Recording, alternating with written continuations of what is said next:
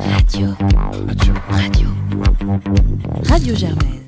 Pour Sciences Po, cette semaine a été marquée par une série de révélations et de revendications suite aux accusations de viol incestueux dont a été l'objet Olivier Duhamel lundi. Après quelques jours mouvementés, Radio Germaine revient sur les réactions des organisations étudiantes. Alors Gabriel, quelles ont été leurs positions vis-à-vis de ces accusations? Dans les heures suivant les premières révélations, les organisations syndicales se disent unanimement choquées et dénoncent fermement les agressions dont est accusé Olivier Duhamel. Au-delà du dégoût face à ces agissements abjects, l'UNEF et Nova insistent sur l'importance de lutter contre les violences sexuelles au sein de l'établissement tout comme à l'extérieur de l'école.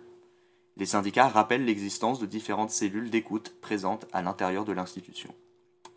Quant à l'UNEF, elle insiste sur, je cite, le devoir de réformer la gouvernance de notre université. Le syndicat de gauche insiste davantage sur la nécessité politique et institutionnelle de réformer Sciences Po.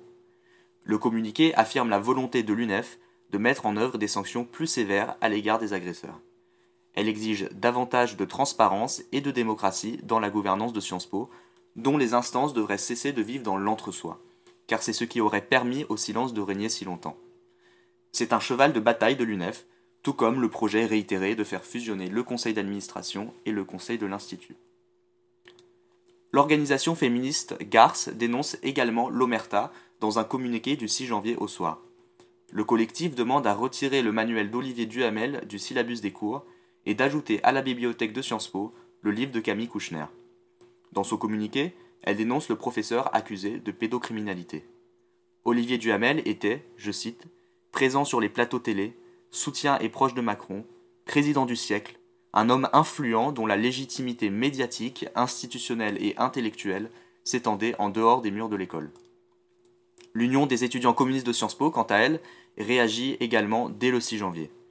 Dans un post Facebook, elle se place sur la même ligne que l'UNEF, dénonçant l'omerta qui régnait et saluant, pour reprendre les mots du communiqué, le geste courageux de Camille Kouchner. L'UEC rappelle également le souvenir de l'affaire Dominique Strauss-Kahn, un autre ancien professeur prestigieux de l'école dont la carrière a brutalement pris fin suite à des accusations de viol. L'UEC annonce vouloir se montrer vigilante quant aux suites de cette affaire. En outre, alors que l'UNEF se défendait d'avance de toute insinuation sur une éventuelle connaissance des crimes présumés de la part des membres du conseil d'administration, déclarant, je cite, que ce n'est pas la question, l'UEC n'hésite pas à rappeler que selon Camille Kouchner, tout le monde savait, et ce, au sein même de l'administration de Sciences Po sans doute. Tout le monde savait, mais qu'est-ce que ça a impliqué pour Frédéric Mion? Ce sera Frédéric Mion lui-même qui admettra avoir été informé dès 2019 des viols présumés commis par Olivier Duhamel.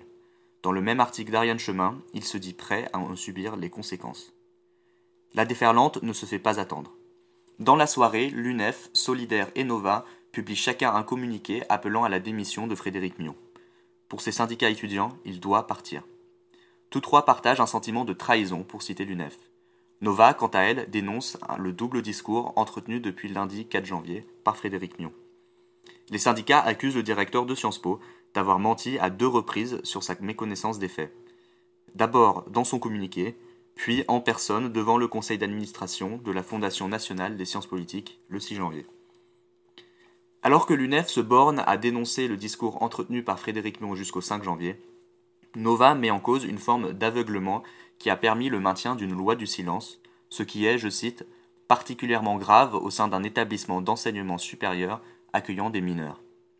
Solidaire, qui publie son premier communiqué, va encore plus loin dans la remise en cause de la politique de lutte contre les violences sexuelles mise en place à Sciences Po, suggérant, comme l'UNEF, que le maintien d'un pédocriminel à la tête de la FNSP ne pouvait que mettre en danger étudiantes et étudiants. Solidaire rappelle enfin que la commission disciplinaire chargée de donner suite aux accusations et de potentiellement sanctionner les agresseurs ne peut être saisie que par le directeur de Sciences Po, ce qui, selon le syndicat, pose un grave problème dans l'accompagnement des victimes et le traitement des faits, soutenant par là les appels à la démission de Frédéric Mion. L'UNI publie le lendemain matin son premier communiqué depuis les révélations sur Olivier Duhamel. Il est, à ce moment, le seul syndicat étudiant à ne pas explicitement appeler à la démission de Frédéric Mion. Réitérant, comme les autres organisations avant elle, le choc et le dégoût face à ces faits abjects et un climat d'omerta, l'UNI souligne pour sa part que, je cite, les articles de presse nous apprennent qu'un grand nombre de personnes auraient été mises au courant de ces accusations, dont certains membres de l'institution. Pour l'UNI, il semble dès lors que le problème concerne l'ensemble de l'institution et le syndicat ne souhaite pas se précipiter dans des appels à la démission avant que, je cite, lumière soit faite afin que les personnes concernées puissent, en tirer les conséquences qui s'imposent. Quant aux associations féministes de Sciences Po, Garce appelle également à la démission de Frédéric Mion, n'hésitant pas à l'accuser d'hypocrisie. Selon le collectif féministe, je cite, Frédéric Mion se rengorge publiquement chaque année et dort son blason à l'aide de son aura de prétendu allié féministe, collectant les lauriers de son engagement supposé.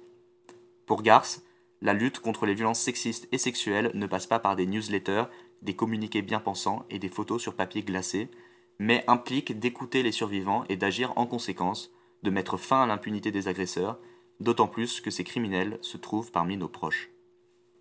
Politiquel, pour sa part, regrette que la direction de Sciences Po n'ait pas suffisamment pris ses distances et l'appelle à en assumer toutes les conséquences. Sans citer nommément le directeur, elle dénonce le silence autour de la pédocriminalité et de l'inceste et rappelle l'existence d'associations et de cellules d'écoute de lutte contre les violences sexuelles. Le 7 janvier, une page Facebook et un compte Twitter Mion démission la honte apparaît et relaie les appels à la manifestation. Cette page publie plusieurs communiqués signés au nom du collectif Mion démission la honte. Le communiqué intermédiaire, en plus de rappeler la gravité des faits, le poids du silence et de mettre en cause la responsabilité de Frédéric Mion sur son choix, de, je cite, avoir cru les amis d'Olivier Duhamel plutôt qu'Aurélie Filippetti qui avait donné l'alerte, revendique une série de mesures immédiates et radicales. Et quelle a été la réponse de Frédéric Mion? Un article de l'opinion révèle que Frédéric Mion a hésité à démissionner avant de se rétracter, convaincu par ses proches. Il rédige un deuxième mail le jeudi 7 janvier, déclarant qu'il avait choisi de ne pas donner suite à ce qu'il avait estimé être, je cite, une rumeur sans fondement. Ce deuxième mail, envoyé au même moment qu'une rencontre avec les quatre organisations syndicales, a jeté le trouble dans la communauté étudiante, ce qui s'est ressenti dans l'action des organisations. À l'heure où nous enregistrons, un seul communiqué commun a été publié sur la page Mion d'émission La Honte, sans pour autant faire référence au dernier rebondissement de l'affaire. Vendredi 8 janvier, Sciences Po réunit ses deux instances dirigeantes, le Conseil de l'Institut et le Conseil de la vie étudiante et de la formation. Depuis, peu d'informations ont fuité et aucun communiqué n'a été publié. D'après la presse nationale, les deux conseils auraient majoritairement fait part de leur confiance envers le directeur. Les organisations étudiantes auraient de nouveau appelé à sa démission. Un élu étudiant a d'ailleurs adressé à Frédéric Mion ce message. La confiance se trouve rompue, or je la crois indispensable à la poursuite de vos fonctions. Radio. Radio. Radio. Radio Germaine.